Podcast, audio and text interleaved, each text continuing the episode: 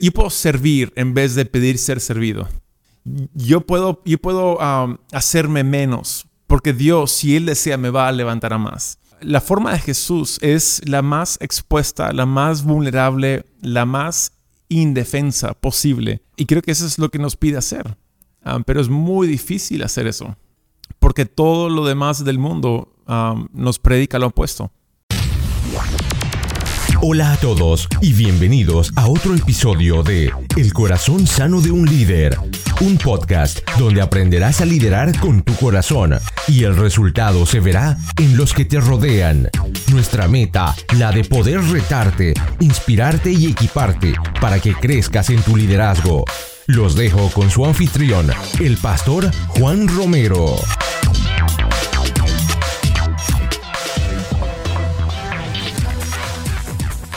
Hola a todos y bienvenidos al episodio número 81 de este su podcast El corazón sano de un líder. Y desde la ciudad de Calgary, en Canadá, les habla Juan Romero y espero que el día de hoy con nuestra conversación te puedas equipar con herramientas que te ayuden a alcanzar tu propósito personal. Gracias por acompañarnos, gracias por estar con nosotros en un episodio más. Y hoy desde la ciudad de Lima, Perú, está con nosotros Taylor Berringer. Taylor es casado con cuatro hijas, forma parte del equipo pastoral de la iglesia Camino de Vida, fundada por su padre, el pastor Robert Berringer. Y vale la pena recordarles que el pastor Robert estuvo con nosotros en un episodio anterior, el episodio 67, así que quieres, si quieres escuchar su episodio con el pastor Robert, hablamos sobre por qué la iglesia debe crecer Camino de Vida es una de las iglesias más influyentes en Latinoamérica y el pastor Taylor hoy nos trae un tema que creo que es muy importante en nuestro liderazgo y es el tema de la humildad. Llevo años levantando y trabajando con el liderazgo empresarial y también he tenido la oportunidad de plantar dos iglesias, o sea que he trabajado también con el liderazgo eclesiástico y muchas veces como personas nos han enseñado que la humildad no está asociada o no tiene que ver con el liderazgo. Y sin embargo, cuando recuerdo, cuando pienso con, de los líderes con los que más disfruté trabajando, eh, y me refiero a los líderes empresariales y los eclesiásticos, eh, algo que todos mostraron fue un cierto grado de humildad. Hoy con Taylor hablamos de cómo es que la humildad es uno de los rasgos más importantes de los líderes exitosos. Así que Vamos con nuestra conversación con Taylor.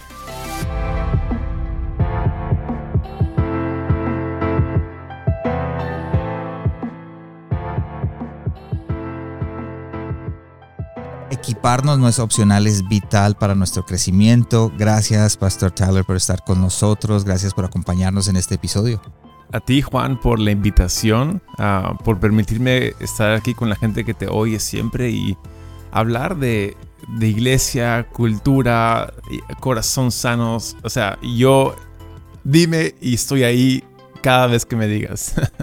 Gracias, Pastor Lee. Lo, escuché en un clubhouse a hablar y, me encanta lo que haces y, creo que es importante mm. reconocer, em, digámoslo de esa manera, em, lo que estás haciendo y, y, obviamente esa influencia que tienes sobre esos pastores jóvenes y los pastores que están siguiendo y eso es la razón por la que estás acá. Creo que tienes algo que decir, no tienes no dices cosas por decir, sino que tienes algo que decir y tus herramientas van a ayudar a mis seguidores. Mm. Y para empezar, Pastor, cuéntanos dónde estás y qué mueve tu corazón. Uy, ah, vivo en Lima, Perú. Ah, soy norteamericano, nací en San Diego, California, pero crecí aquí. Ah, Perú, Perú es mi hogar. Estoy casado con una peruana. Tengo cuatro hijas peruanas y todos somos parte de Camino de Vida, una iglesia plantada de mis, por, mis padres y aún pastoreada por ellos. Y ah, sentimos un gran y tremendo privilegio de poder ah, compartir con ellos en lo que están haciendo, junto a, muchos más. Y uh, ¿qué mueve mi corazón? Bueno, si somos honestos, eh, el café.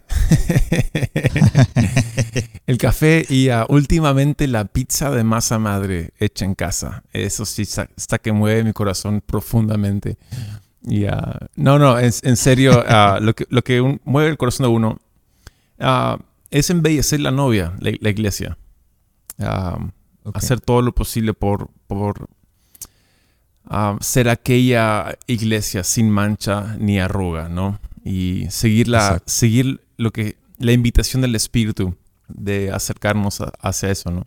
Y para los que no saben, el pastor eh, Tyler tiene, eh, es, su padre es el pastor Robert Berenger, que estuvo con nosotros también en el episodio número 67.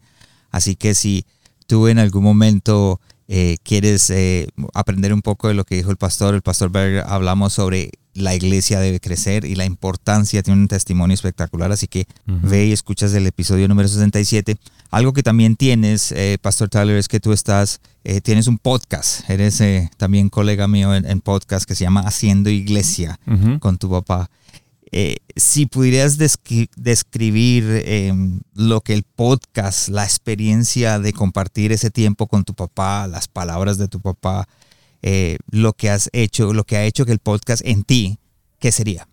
Oh, man. Um, mira, es, curioso, porque um, no, no, el trayecto a, hacer un podcast quizás es un poco inortodoxo nuestro.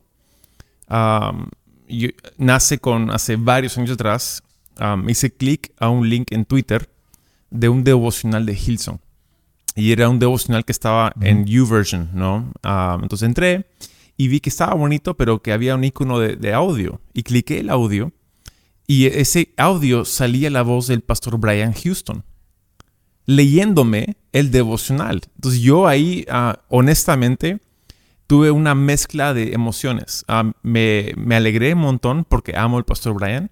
Es como un mentor a lo lejos para mí. él, no lo sabe, pero él es.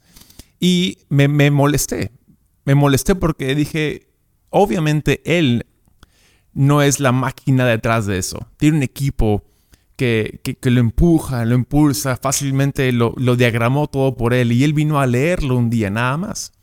Y, yo sentí como un, peso encima mío de hacer lo mismo para mis padres.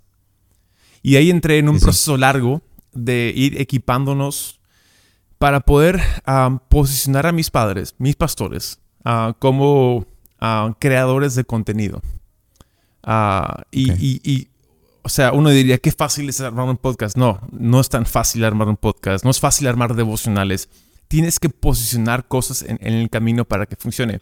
Y una de las cosas que yo quería evitar, quería evitar ser más carga a mi padre. O sea, ya pastorear una iglesia ya tiene ah, bastantes cosas en su plato, ¿no? En, su escritorio. Sí, sí. Y ah, dije, ¿cómo yo, en vez de cargarlo, lo descargo? Y ah, empecé a estudiar diferentes podcasts que escucho, que me encantan. Y uno de mis favoritos, y creo que uno de los OGs, ¿no? Originals, originales, es Andy Stanley con The Leadership Podcast. O sea, creo que tiene 12, 13 años haciéndolo. Y, su formato me gustó porque es uno de sus mejores amigos. Le hace preguntas. Y dije, yo puedo hacer eso, yo puedo prepararme, a sentarme con mi padre y a, hincarle un poco aquí y allá. Y literalmente es lo que hacemos. No quedamos con ningún, con ningún reunión previa. Nos sentamos para hacer el podcast y yo le hago preguntas. Y se ha vuelto algo que funciona, ¿no? Yo diría lo mismo. Yo al principio traté de que un amigo se sentara conmigo a hacerme preguntas y busqué y nadie lo hacía. Y mm, yo escucho mucho, escucho Andy Stanley, eh, Craig Rochelle, eh, pero tengo un canadiense que se llama Karen Hoff. También. Y lo escucho muchísimo y baso este podcast en lo que él hace. O sea, es como que el, el, template, eh, la base para poder eh, hacer este podcast. Y yo dije, pues hagámoslo de esa manera, porque escuchando a Kerry Newhoff, no, nadie lo entrevista a él, nadie, es un líder nato, tiene muchas cosas por decir, pero él hace las preguntas. Yo dije, pues yo puedo hacerlo. Empezamos de ahí y, y el feedback ha sido tremendo, ha sido como el template para lo que hacemos.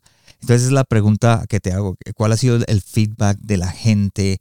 Eh, no solamente en Perú, porque me imagino que en Perú pues tienes muchísimos seguidores, porque obviamente está la iglesia en Lima, pero eh, por fuera.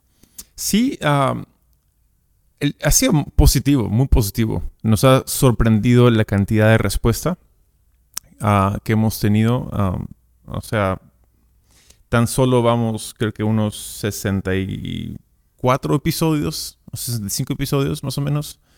pero tenemos mucha respuesta y, y creo que es porque estamos tocando temas que pastores y líderes quieren escuchar.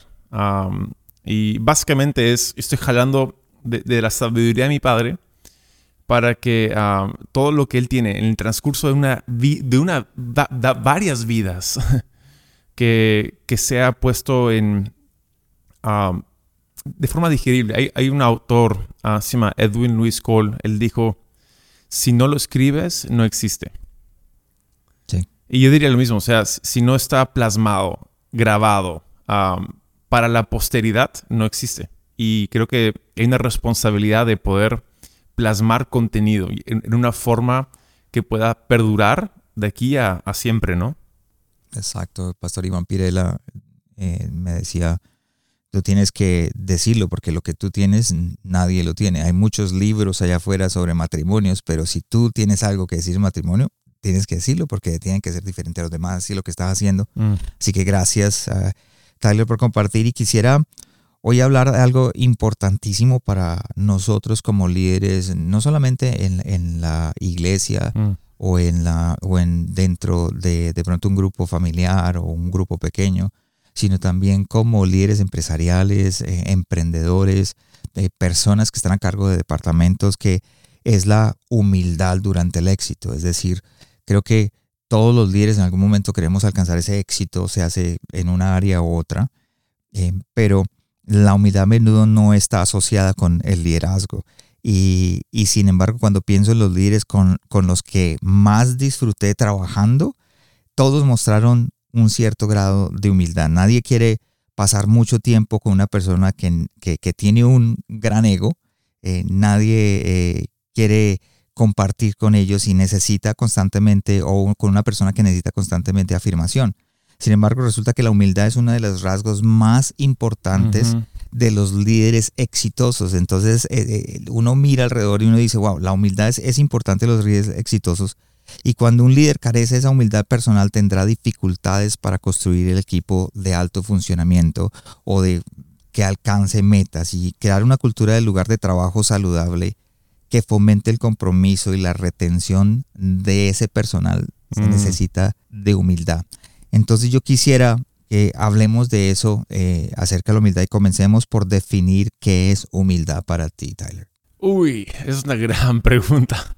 Ah, no sé si yo podría definirlo correctamente, pero ah, una forma que a mí me ayuda eh, es humildad, es entender dónde, pertenezco en el gran esquema de la existencia. O sea, me, gusta, me gusta observar un poco ciencia y, ver, o sea, cuando uno ve la galaxia, ni siquiera somos un, un, pedazo de polvo en toda la, la, magnífica existencia. Cuando vemos la historia de la humanidad, somos un parpadear Um, un abrir y cerrar de ojos, literal. Y cuando uno entiende eso, uno puede decir, ok, no soy la última chupada del mango.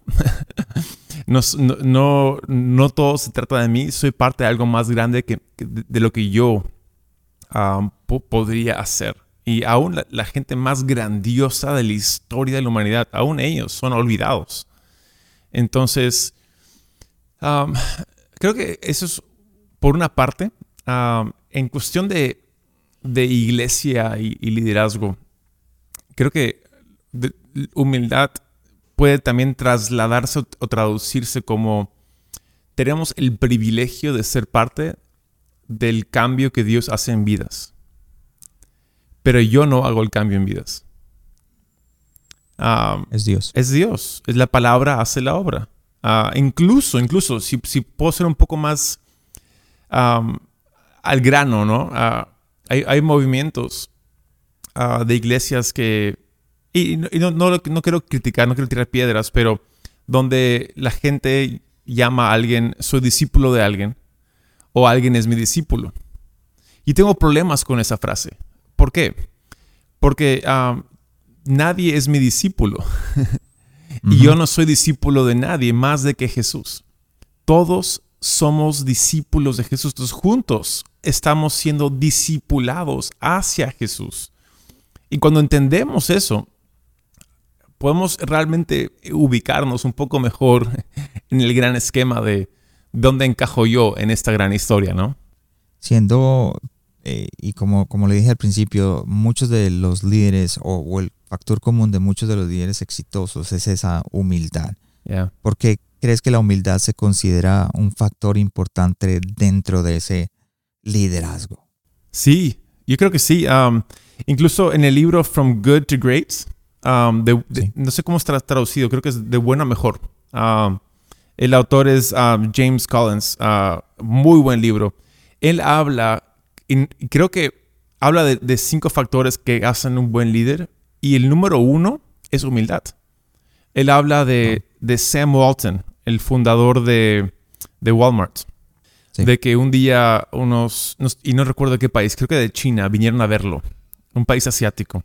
Y, y cuando vinieron a, verlo, estaban, ¿dónde es la oficina? los llevó a su casa, una casa humilde, con una camioneta humilde.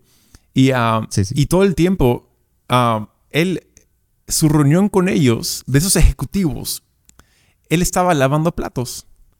Todo el tiempo. Y ya era un mega empresario. Um, Walmart ya era algo gigante, pero él estaba con ellos en una reunión ejecutiva lavando platos. Y creo que eso es tan clave de que los entender, ¿no? A, uno que aspira al liderazgo, aspira a ser un, gran líder, de que humildad no, no, es opcional, es esencial en, en, en poder llegar a ser un gran líder. Y creo que con esa humildad, como, como que la gente empieza a creerte más, ¿verdad? Porque como, como lo dije al principio, uno no quiere estar alrededor de una persona que tenga un ego así de grande o que quiera todo alrededor de nosotros.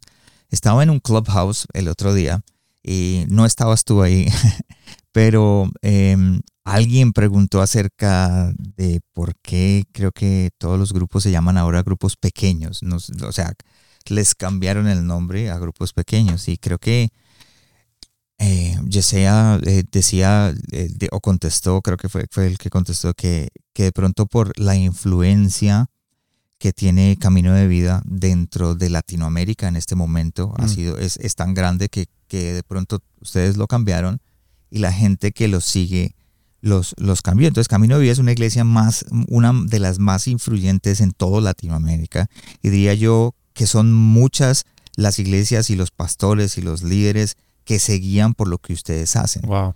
¿Cómo pudieron mantenerse eh, o mantener esa humildad eh, sin dejar que se les subiera la cabeza, digámoslo de esa manera, como decimos los colombianos, de que, wow, ahora somos la, la, el, la, el, el you know, the, last one in town, el, mejor en, en, en, la, en, Latinoamérica y pues obviamente, ¿cómo se mantuvieron así? Ay, ay, ay. Um, mira, y, me da risa esa, respuesta de, de Jesiah, uno, uno, de mis mejores amigos. Mira, el, el, nombre de grupos pequeños. ah, sí, sí, sí. Bueno, eh, let's go there, vamos ahí. Ah, uno lo recibimos de otra iglesia. Y esta otra iglesia es, se llama Church of the Highlands en Estados Unidos, en Birmingham, Alabama. Y ellos lo llaman small groups, grupos pequeños. Y yo les pregunté un día, hey, ¿por, ¿por qué lo llaman small groups? O sea, ¿por qué no connect groups, como lo llaman algunos, y por qué no cell groups. Y, y uno de los pastores me respondió, ah, me dijo, es que sí, puedes llamarlo como quieras, pero cuando te preguntan, ¿qué significa un connect group? ¿Qué vas a responder? Bueno, vas a responder, es un grupo de gente, un grupo pequeño de gente que se junta para crear relaciones y amistad profunda y para ser discipulados juntos al Señor.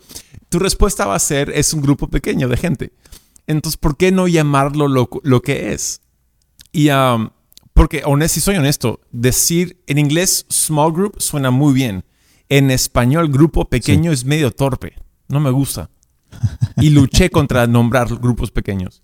Pero al final del día, um, es más simple y más no tan elegante, pero es más simple llamarlo lo que es, en vez de llamar, darle otro nombre para llegar al final a lo que es.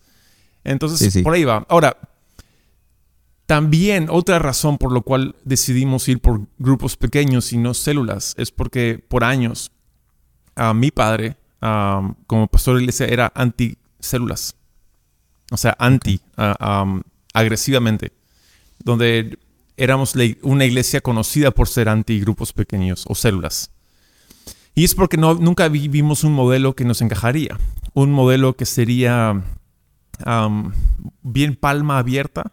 un modelo que no obligaría, que no sería piramidal, ¿no? En su estructura.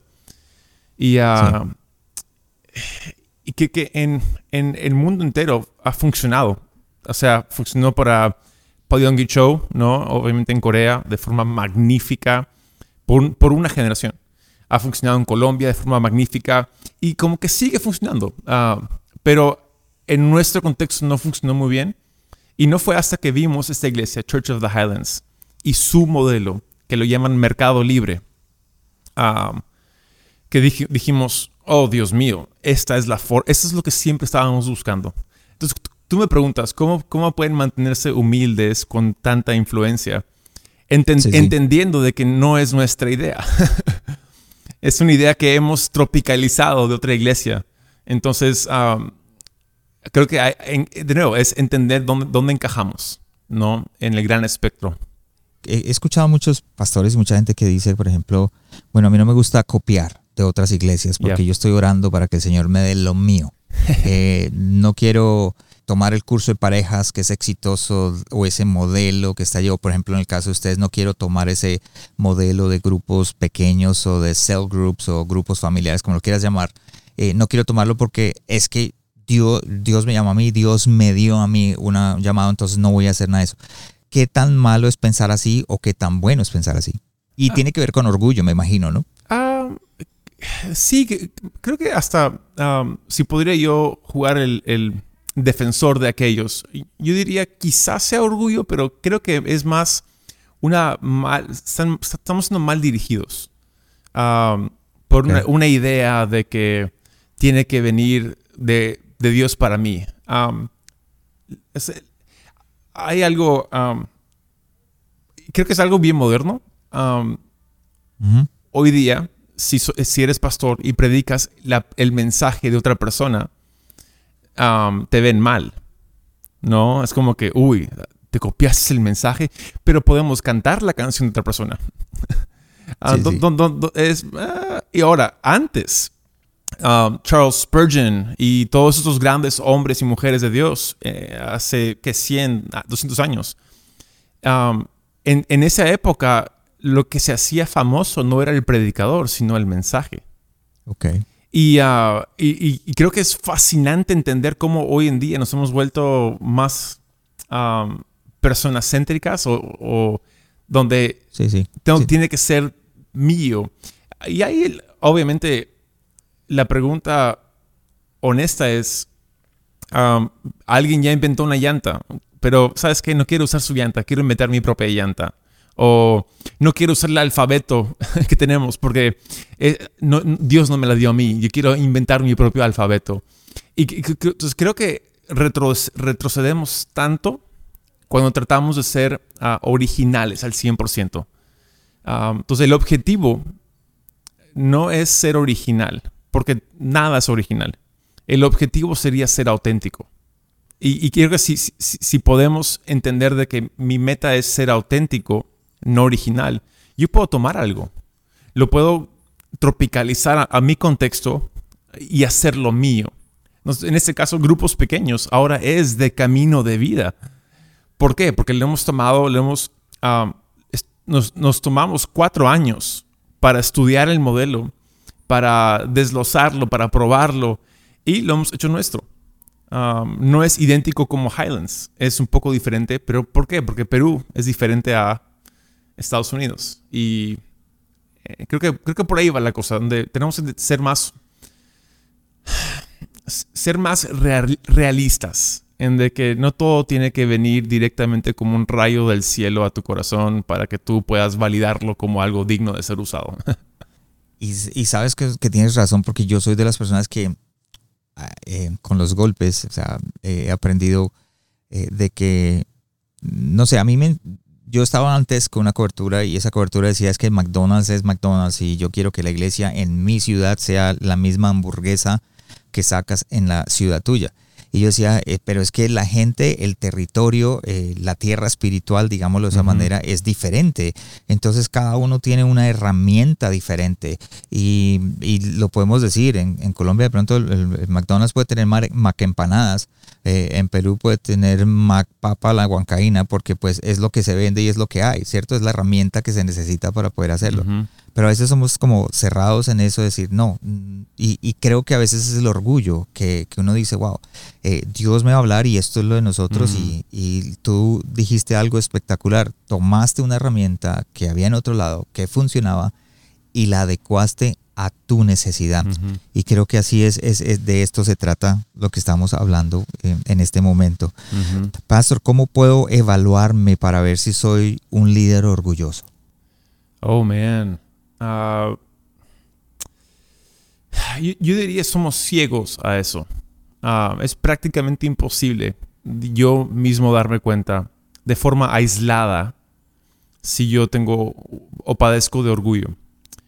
Creo que la forma, el diseño de Dios es estar en relaciones con gente que me pueda decir o me pueda mostrar o por un tema de fricción o conversaciones o pleitos o lo que sea, ahí yo puedo ver, ¿no?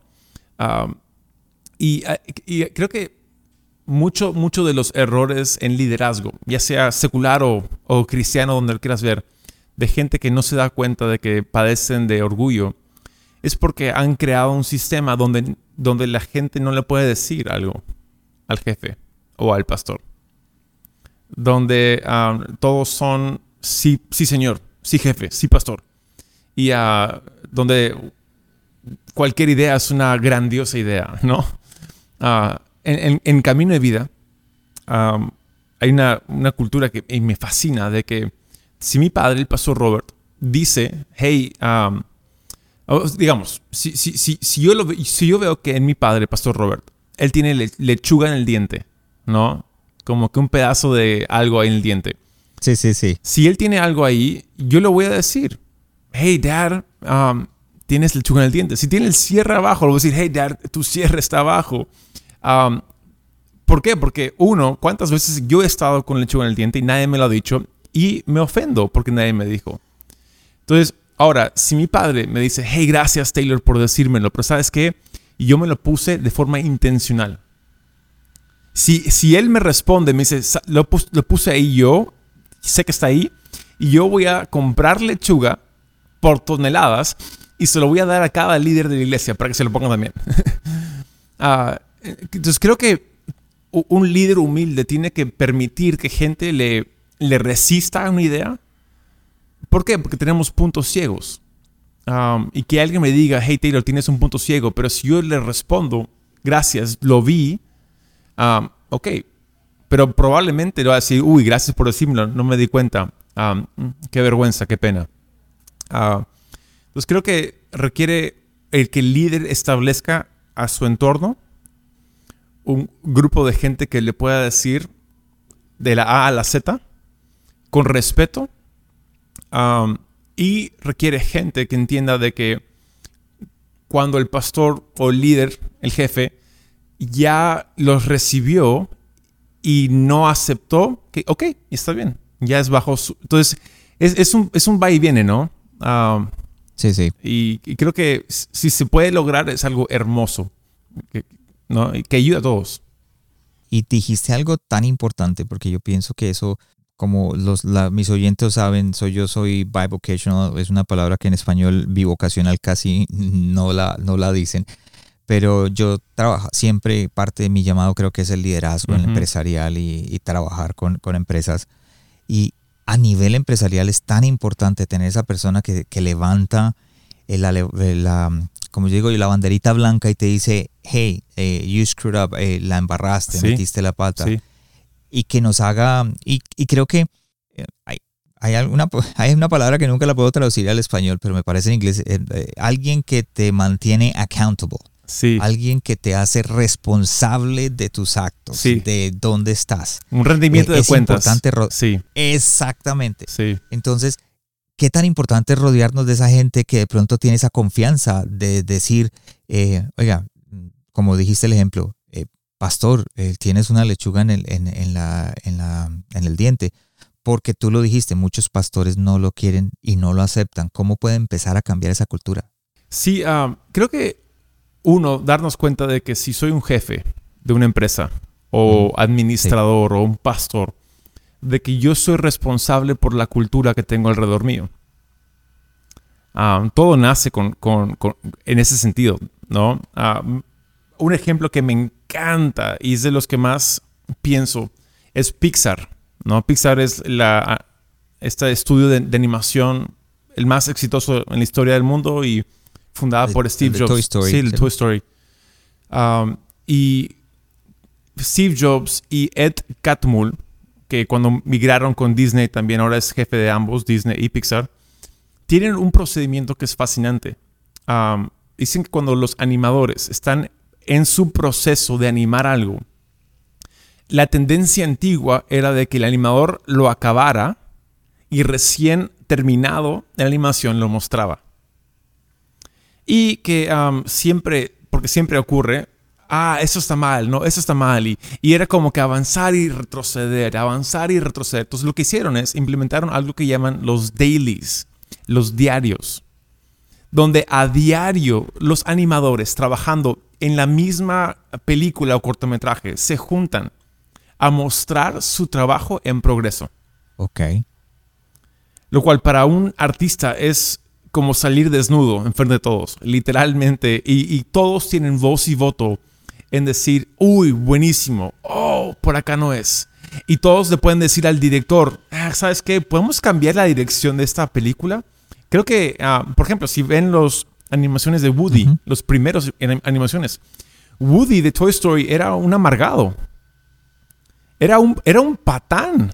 Y qué bueno que en los dailies corrigieron el rumbo y la dirección de cómo terminaría Woody, porque ahora Woody es de los personajes más amados de la animación. Y creo que, de nuevo, es la cultura que Pixar estableció que cambió la cultura de los ah, animadores. Okay. Entonces, pastor, líder, jefe, es nuestra responsabilidad crear esa cultura, crear esa apertura. porque si nosotros no lo hacemos, nadie más lo va a hacer. Wow. Tremendo porque, porque sí es, es nuestra responsabilidad. Y, y si de pronto los que están escuchando dicen, bueno, yo no tengo esa persona que me, que me hace responsable a, mis actos, mm. de pronto no tengo esa cultura, ¿cómo podemos empezar a, a cultivar mm. esa cultura? O de pronto, digámoslo de esa manera, añadir y cultivar humildad a nuestra vida, digámoslo de esa manera. Uy, y es una buena pregunta porque no, todos tienen un liderazgo empresarial. Um, hay gente que son empleados. ¿Y qué hace un empleado, no? Que lava platos en un restaurante. ¿Cómo él cambia la cultura? Y yo diría, um, ahí es donde uno entiende que yo no puedo cambiar la cultura encima mío, porque si, no, si yo trato de cambiar la cultura encima mío, es algo revolucionario. y, y, una revolución tiene, trae consigo mismo daños colaterales muy grandes. Entonces entender de que, ok, yo, yo, ¿sobre qué tengo dominio? Uno, tengo dominio propio. ¿No? Entonces, con mi vida yo puedo hacer esto. Con mi familia, si eres casado o casada, si eres padre o madre, en tu hogar tú puedes crear esa cultura. Entonces, por ejemplo, en mi hogar tengo cuatro, hijas. Y una de las cosas que mi esposa y yo hemos creado es de que en nuestra casa se dice perdón se dice lo siento. Ok. Aún yo y mi esposa, a mis hijas les pedimos lo siento. Entonces, no es algo que yo demando de ellas, es algo que yo y mi esposa modelamos a ellas. Y creo que cuando uno entiende de que todos tenemos en, un espacio en el cual podemos crear una cultura de esto. Ah, ahora, lo que, me, lo que amo es que si lo hacemos en privado, Dios lo puede, Dios lo puede levantar a público. Excelente. Lo vemos con José en la Biblia, ¿no? José en lo privado, um, en momentos en la cárcel, ¿no? En la casa de Potifar, en diferentes momentos con sus, con sus padres, eh, con su padre. Él, él fue creando y fomentando responsabilidad que lo catapultó a poder ser el segundo en todo Egipto. Um, y ahí es donde entendemos de que si lo, si lo soy en privado con lo que me corresponde, um, Dios lo puede promover, ¿no? Porque la, promoción no viene del este ni del oeste, la promoción viene netamente de Dios. Entonces yo lo hago ante Dios primero, con lo que me toca. Y si Dios lo quiere promocionar, quizás me haga gerente general, quizás me hace uh, un dueño de una empresa, quizás me hace pastor. Pero primero nace con uno mismo. Dijiste que, que, José creaba esas responsabilidades y como que las hizo mientras estaba. Entonces lo vemos en, durante toda la historia, en, en, en las diferentes, diferentes etapas. ¿Crees que de pronto esa, esa humildad se puede hacer un hábito? Obviamente, obviamente, porque un, un, un hábito que es, es un patrón de conducta nada más. Uh, a veces mistificamos hábitos y no puedo salir de este hábito. Sí, todos podemos cambiar hábitos. Hay hábitos más difíciles de dejar que otras. Sí, sí. Um, pero todos podemos um, decidir cambiar cualquier hábito que tenemos. Y, um, y ahí es donde vemos ¿no? un poco el tema de... Uh, a veces sentimos de que hemos recibido un patrón predeterminado. Okay. ¿No? Uh, uh, donde, en el caso tuyo, ¿no? Tú eres un colombiano que, que luego vivió en Miami, que no es muy, muy lejano de Colombia, que digamos. sí. Y, pero ahora sí, en, en, en Canadá, es, es, es, otro mundo, aunque, aunque, no es tan distante en distancia, no, no, no, no, es la China, no es África, pero es otro mundo. Um, tú has, y tú has hecho transiciones de hábitos, transiciones. Cuando si tú volverías a vivir en, en Colombia, mucho te, para, te parecería como, como que marcianadas sí. colombianas. Sí. Uh uh, me pasó lo mismo a mí. Cuando yo uh, fui a vivir a Estados Unidos por unos 10 años y volví al Perú, volver al Perú a, a, a establecerme a los 25 años me costó mucho. Um, entonces, aunque yo crecía desde, desde los 2 hasta los 15 como un peruano. Entonces creo que tenemos que ir entendiendo de que podemos forjar patrones. Okay. Y un hábito de humildad uh, se puede forjar.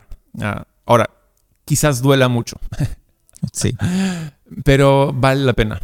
Y, y, creo que por eso es que hay una pregunta que tengo aquí por ahí al azar, pero ya la, como que la pegamos. Eh, mucha gente no le gusta o no, o no le atrae eh, la humildad por eso mismo, porque duele mucho. Eh, mm. Porque crees que, que, de pronto eh, pasar por ese dolor, esos cambios es tan difícil para una persona. Oh, man. Es, uh, no, no nos... ¿Sabes qué? Lo difícil de, de, de pasar procesos, especialmente la humildad. La humildad uh, la veo como un paralelo de ello sería la vulnerabilidad, ¿no? Ok. Donde me pongo en situaciones donde me veo un poco más débil. Y vivimos en una sociedad que, que te, nos dice, posiciónate, sé fuerte, ¿no? Logra más. Y, y chévere, yo soy muy a favor de logros y éxitos, monstruo. Pero si vemos la forma de Jesús, um, la forma que, que él vino era como cordero. uh, no vino como lo que los judíos esperaban, ¿no? Ellos esperaban un gigante ah, con armadura, ¿no? Uh, sí. Para chancar a, a, los opresores de, en Roma y para establecer el nuevo orden mundial de los judíos.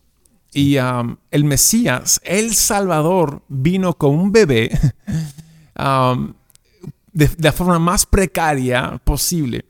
Y creo que ahí es donde tenemos que entender de que um, mi protector es Dios. Él es mi torre fuerte. Él es mi escudo. Él es mi defensa. Uh, mi proveedor es Dios. Uh, ¿No? Y entonces yo puedo ser, ir, ser, yo puedo servir en vez de pedir ser servido. Sí. Yo puedo, yo puedo um, hacerme menos porque Dios, si Él desea, me va a levantar a más. Uh, la forma de Jesús es la más expuesta, la más vulnerable, la más indefensa posible. Uh, y creo que eso es lo que nos pide hacer. Ah, pero es muy difícil hacer eso. porque todo lo demás del mundo nos predica lo opuesto, ¿no?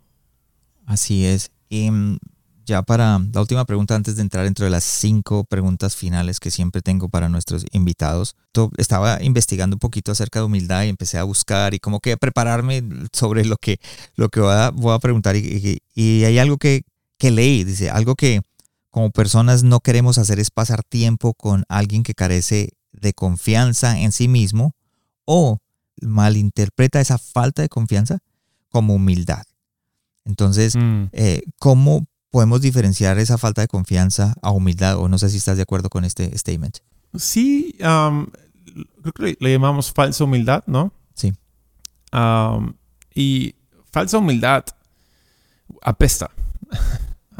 tiene, es como un olor, una fragancia, como que algo, algo así. Dices lo correcto, pero mm, es, sale, de, sale de un espacio que no es correcto. Sí. Y, o sea, yo no puedo ser el juez de una falsa humildad, más de que quizás no se asienta bien con mi espíritu. y, creo que humildad, más que palabras correctas, más que acciones correctas, es un espíritu correcto. Wow. Y lo fascinante con eso es que somos seres tripartitos, ¿no? Espíritu, alma y cuerpo. Y nuestro espíritu es igual de, tangible que nuestro cuerpo, pero no lo vemos. Y muchas veces subestimamos el espíritu que hay en uno, en uno mismo. Y entonces ahí es, ok, yo tengo que trabajar primero en mi espíritu para que lo que yo haga, lo que yo diga, nazca de un lugar tan sincero, tan auténtico. Y con cuestión de humildad, la falsa humildad arraigada en, en, diferentes, está arraigada en diferentes anclas, ¿no? Uno podría ser ah, la inseguridad. Y un espíritu que no tiene seguridad propia no ha encontrado su seguridad en Cristo, su fortaleza en Dios.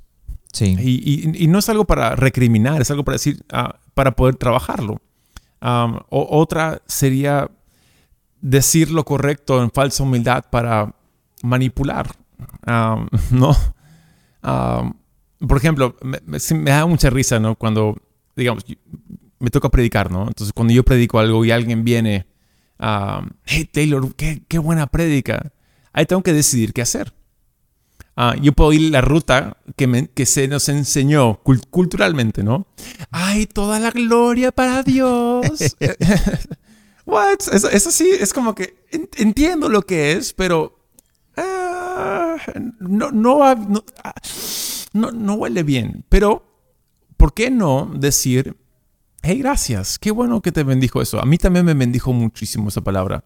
O sea, no recibir el halago, pero agradecer por el complemento y luego yo, en privado, tengo que yo asegurarme de arrojárselo a Dios. Dios, gracias por esto. Esta palabra no nace de mí y obviamente no soy tan inteligente, pero Dios, qué bueno que yo fui una herramienta para que alguien más pudiera ser bendecido. Ahora, eso es en privado. Sí. Si yo lo hago, si yo lo hago en público es, ay Dios, gracias por usarme, ¿no? para bendecir a tantos. Es como que, ah, y es manipulación un poco, y es un poco de, jugar el juego. Y no sé, creo que humildad, um, si no nace de, un espíritu humilde, um, siempre va a salir como medio falso. Y dijiste algo que tan importante y creo que eso es lo que alimenta nuestro ego, ¿cierto? Entre más, como que entre más tenemos una, hacemos algo, no quiero enfocarme solamente en los pastores, pero por ejemplo los pastores, una prédica buena, entre más tenemos eh, prédicas excelentes o una serie excelente, todo el mundo dice excelente y como que empieza a crecer nuestro ego. Como empresario pasa lo mismo, empiezas a alcanzar metas y te manda el email el jefe a todo el mundo diciéndolo, oye, hiciste excelente trabajo, alcanzamos ciertamente, y empieza a alimentar nuestro ego y terminamos siendo orgullosos. Y, y nuestro trabajo es como que evitar que eso, eh, poder, como dices tú, poder reconocer que no soy yo, que es Dios. Sí, eso es. Y, la respuesta no es crear una cultura de organización donde nadie es reconocido. No, hay que reconocer el trabajo que hace uno. Sí. Pero creo que un, líder, un jefe, un pastor puede modelar un, un espíritu donde no se la cree, donde no eres, no eres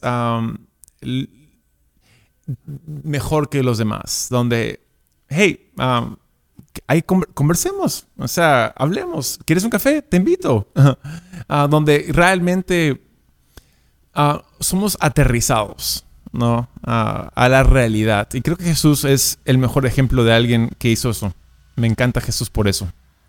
¿Cuál, cuál crees que sería el, lo negativo de ser muy humilde? Y lo digo porque ah, vi muchos artículos donde hablaban sobre que ser muy humilde puede arruinar nuestra carrera eh, porque somos muy humildes. Entonces no sé si, si en algún momento te ha pasado eso o si en algún momento has, podido identificar eso en nuestra vida. Creo que de nuevo es un tema, confundimos humildad. Porque humildad no es ser un quedado, ¿no? No es, no es ser alguien que no... O sea, yo puedo ser agresivo y humilde. Yo puedo ser en, un equipo de deporte, puedo ser el mejor atleta y aún ser humilde. Sí, sí. Puedo ser el mejor, eh, el mejor billonario, pero aún ser humilde. Ah, por ejemplo, me encanta algo que, que escuché de de Warren Buffett, ¿no? Que es un multibillonario. Su esposa cada mañana le da el, dinero exacto, así al centavo, para que pase por el drive-thru, para que pase por el drive-thru y compre um, su McMuffin y su café de McDonald's. Hasta el día de hoy. O sea, eso son acciones, patrones que me mantienen a uno humilde.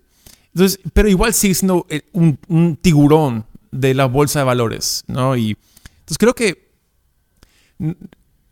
uno, hay, ángulos, ¿no? Uno, no, no, la humildad no es sinónimo con um, el, manso, o no el manso, pero eh, yo diría alguien que se queda y que no hace, que no actúa. Uno puede ser firme y humilde, uno puede ser asertivo y humilde. Por otro lado, humildad no se tiene que posicionar. Porque humildad entiende de que Dios nos posiciona. ¿No? Entonces yo no tengo que pelear por la posición. Puedo ser asertivo en mi posición, pero no tengo que pelear para la siguiente posición. Sí. ¿No? Entonces, con, con, lo que tengo, puedo yo ser muy asertivo. Pero yo no voy a serruchar el piso debajo de otra persona porque, para subir mi posición. Y uh, entonces tenemos que entender eso. Uno, podemos aún ser asertivos, fuertes y humildes. Pero dos, no tengo que posicionarme. Um, y creo que la gente dice, ve a alguien que no se posiciona como alguien que se queda, ¿no? Uh, que perdió la oportunidad. Y, y, por ahí no es, ¿no? Ok, gracias. Pastor, por compartir con nosotros. Y ya llegamos a las cinco preguntas a, eh, finales del, episodio que siempre le hago a nuestros invitados. Y la primera es de los hábitos que tienes diariamente. ¿Cuál es el que más ha afectado tu liderazgo? Oh, man. Creo que orar en lenguas. Ok. Um, si puedo ser muy sincero, uh, es algo que poco a poco he ido cultivando tras dos años. y y cuando digo orar en lenguas es trato de realinear mi espíritu al espíritu de Dios. Y orar en lenguas es, la herramienta que Dios nos da para hacerlo. y quizás alguien aquí no, no, entienda eso, pero es básicamente orar en el espíritu.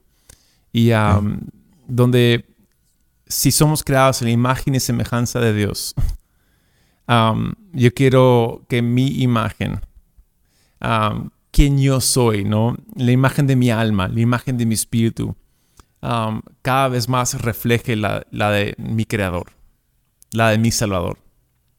Y eso me ha hecho mejor esposo, me ha hecho mejor padre, uh, me ha hecho uh, mejor pastor y mejor, mejor jefe. Uh, porque ya cargo, no es mi, porque mi espíritu es horrible.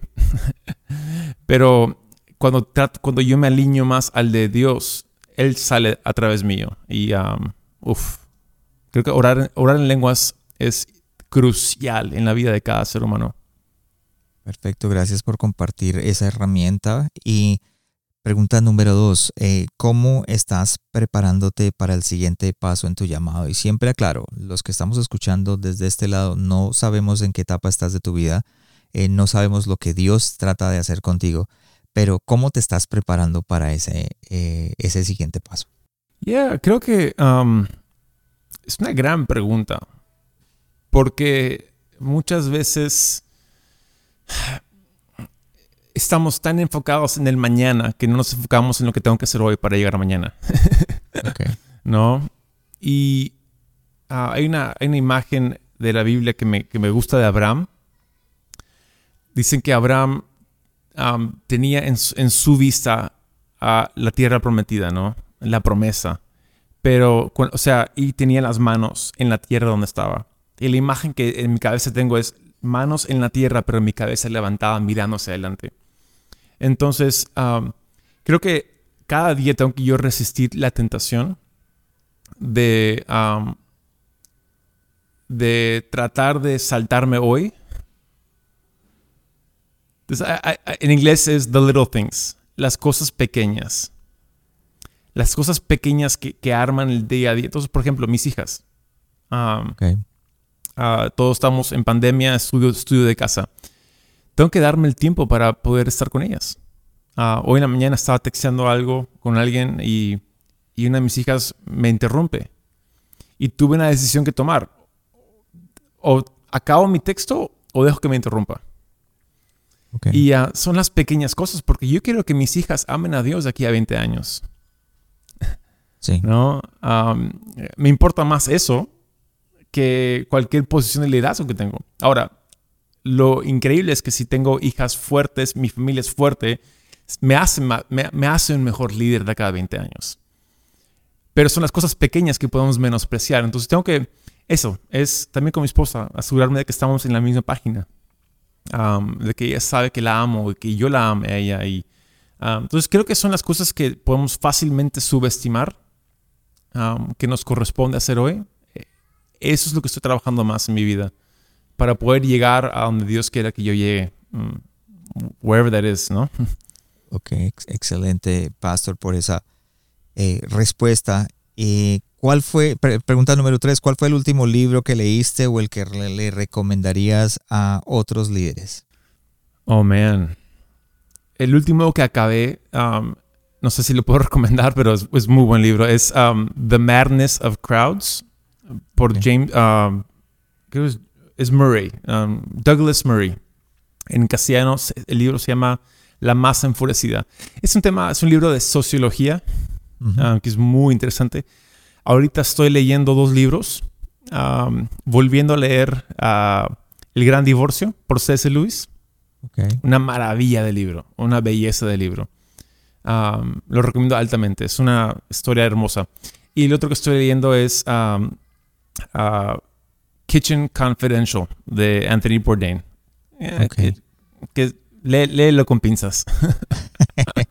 ok, gracias, Pastor. Para aquellos que me escuchan o me, nos están escuchando por primera vez en el, episodio o en el podcast, en, la página de internet corazón sano de un líder.com vas a encontrar el episodio del Pastor Taylor y ahí vas a poder eh, ver las notas de este episodio, vas a ver los enlaces a las redes sociales del pastor y también a los enlaces a los libros que acabo de recomendar si no tuviste la oportunidad de anotarlos. Gracias, Pastor, por compartir. La número cuatro, ¿de quién o de qué estás aprendiendo en este momento? estoy aprendiendo a hacer pizzas en mi casa, literalmente. Ah, anoche hice mi segunda ronda de pizzas y lo estoy aprendiendo de un amigo, se llama Renzo, a un amigo acá que es un genio. Y eso es mi, meta en la vida. Aprender a hacer pizzas. Sí, no, y, eh, voy, o sea, seamos, um, oí algo hace años de un pastor americano, Rick Warren, y él dijo, um, como él trabaja todo el tiempo con su mente, uh, para él descansar hace jardinería. Sí. Entonces, uno que trabaja con su mente descansa trabajando con sus manos.